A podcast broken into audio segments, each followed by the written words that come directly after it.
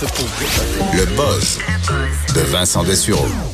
Et Vincent, dans ton buzz, T'as toujours des choses un peu insolites dans ton poste. oui. Est-ce qu'on inclut dans les choses insolites une citation de Donald Trump? Un peu. De ce point de presse qui vient de livrer, qui est, en fait, il est encore en train de parler là, sur la, la, procédure de destitution en cours. Oui, c'est quand même difficile de trouver des bouts pertinents parce que là, c'est une longue nomenclature de toutes ces réalisations là, euh, depuis 20 ça, minutes. Je pense qu'il a le besoin de rappeler aux Américains à quel point il est un bon président, non? C'est ça. Je pense qu'il est là-dedans. Euh, D'ailleurs, il a accusé les démocrates d'être, euh, ben, que ce, la situation présentement est triste, que les démocrates se ne font que diviser le pays, euh, qu'il a eu plusieurs grands leaders du monde qui l'ont qui l'ont euh, communiqué avec lui dans les dernières heures pour dire à quel point là la situation était les troublait là, mais du fait qu'il est attaqué de part. Trudeau a appelé pour dire il a pas nommé Donald, je suis donc bien désolé pour toi, c'est épouvantable ce que les démocrates te font. Il a pas nommé personne là. Mais euh, ça me fait penser à quelqu'un qui disait j'ai reçu plein de courriels là, qui appuient mon point, mais là tu dis ça où les courriels puis en tout cas il dit qu'il y a plein de plein de gens qui l'ont euh, appuyé. Je vais faire entendre un extrait donc euh, où il parle clairement de cette situation là, expliquant qu'il n'y a aucune raison euh, dans, ce qu'on a appris aujourd'hui qui devrait mener à la destitution. That was all planned, like everything else. It was all planned, and the witch hunt continues, but they're getting hit hard on this witch hunt. Because when they look at the information, it's a joke. Impeachment for that? When you have a wonderful meeting or you have a wonderful phone conversation? Alors ouais. c'était vraiment c'est une, une, joke. Ouais, une joke et que la conversation était vraiment extraordinaire. C'est une conversation euh, superbe. Bon. Euh, et qu'il n'y a pas de raison euh, donc d'aller de l'avant. On voudra voir s'il prend des questions et tout ça. On verra la suite des choses. Le point de presse n'était pas terminé. Euh, une partie du glacier du Mont Blanc serait sur le point de s'effondrer. Oui, ce sera à surveiller ce dossier-là. Mont Blanc, évidemment, mont euh, mythique à la frontière euh, entre l'Italie et la France.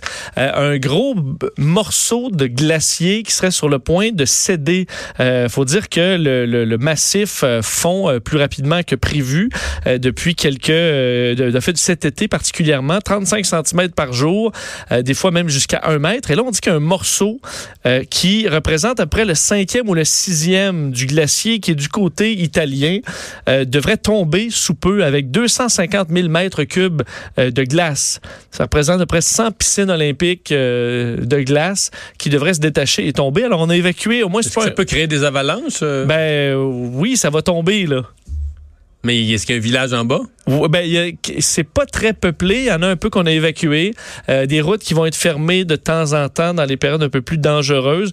Mais on va surveiller de près le, le dossier. Mais ça se peut bien qu'il y ait une immense structure de glace qui, euh, qui tombe en bas du Mont Blanc. Ce sera à suivre. Est-ce qu'il y a déjà eu un continent en dessous de ce qui est actuellement l'Europe? Euh, oui, et euh, je trouve intéressant le travail euh, qu'a fait une série d'experts depuis dix ans pour réussir à prouver qu'en dessous du continent européen se trouve un autre continent englouti.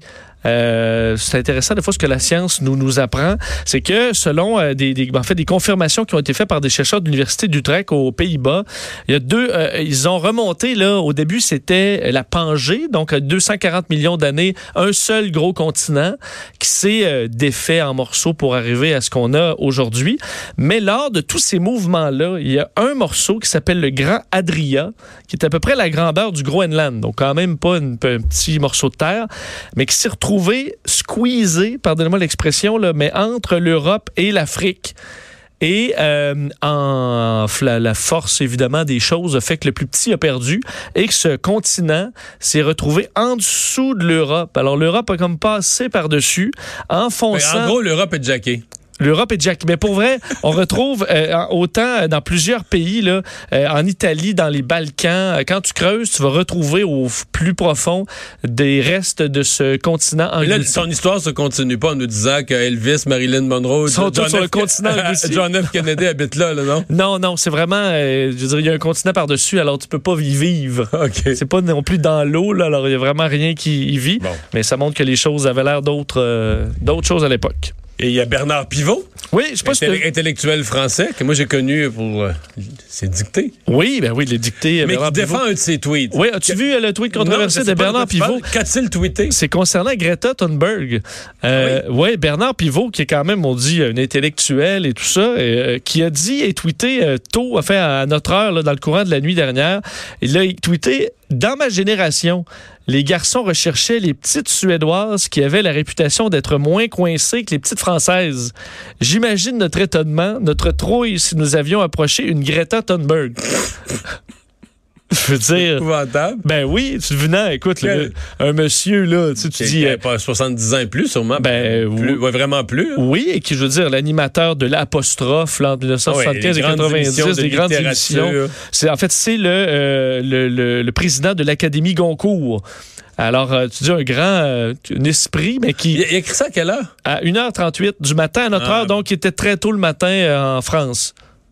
Des fois, en fin de soirée, euh, on aurait pu trouver une explication Ben, euh, ben oui, là, tu dis. œnologique. Et là, tu t'es dit, il échappe complètement, il va se confondre en excuses. Mais non, au contraire, il a euh, bon, questionné là-dessus. Il a salué quand même l'audace de Greta Thunberg, mais il ne va pas supprimer son, son tweet. Il y a déjà bien des gens qui, qui l'aiment. Euh, il a tout simplement dit, euh, il dit, je voulais spécifier que dans ma génération, on courait plutôt les petites anglaises, les petites suédoises, à tort ou à raison. J'imaginais l'adolescent que j'étais se retrouver en face de cette jeune fille. J'aurais été déboussolé, j'aurais eu la trouille. Et c'est un drôle de commentaire. Ben, en fait, oui, très drôle, complètement euh, inapproprié. Surtout que, je veux dire, Non, mais Alors- c'est que tu te demandes comment, comment Bernard Pivot est arrivé sur son Twitter. que je, je le suis pas, remarque, sur Twitter. Je devrais peut-être, finalement. Ben, moi, je le suis. Euh, et euh, ben non, je le suis, c'est que je le vois. Il a souvent des tweets controversés. Du moins, maintenant, il se permet de, euh, de commenter sur beaucoup de sujets. Mais j'ai jamais vu une dérape pareille, là. Je veux dire, les histoires d'amour euh, de Greta Thunberg, ça te regarde pas, là? non. Alors, euh, Puis je veux dire, quand lui avait 16 ans, je pense que les mœurs, s'il y a une chose qu'on devrait avoir compris dans les dernières années, c'est que les mœurs, c'était pas tout à fait les mêmes qu'aujourd'hui. oui, et que courir les petites Suédoises, euh, en, on en parle moins, là, maintenant. Non, de- de- dérapage de 16 important. ans. Est-ce que ça pourrait lui coûter ses, ses postes prestigieux? Euh, pour l'instant, Ben, Peut-être parce que ça? soulève quand même une tollée euh, en, en France particulièrement.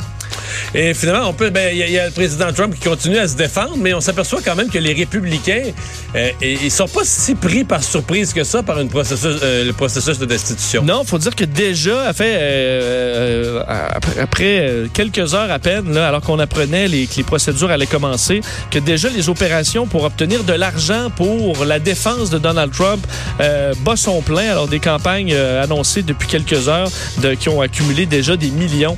Entre autres, un million la première, le premier trois heures et 5 millions après 24 heures. Alors il y a des gens qui sont prêts à donner des faire sous. un, un don pour sauver Donald Trump. Je vous dis à demain, 15h, on se retrouve.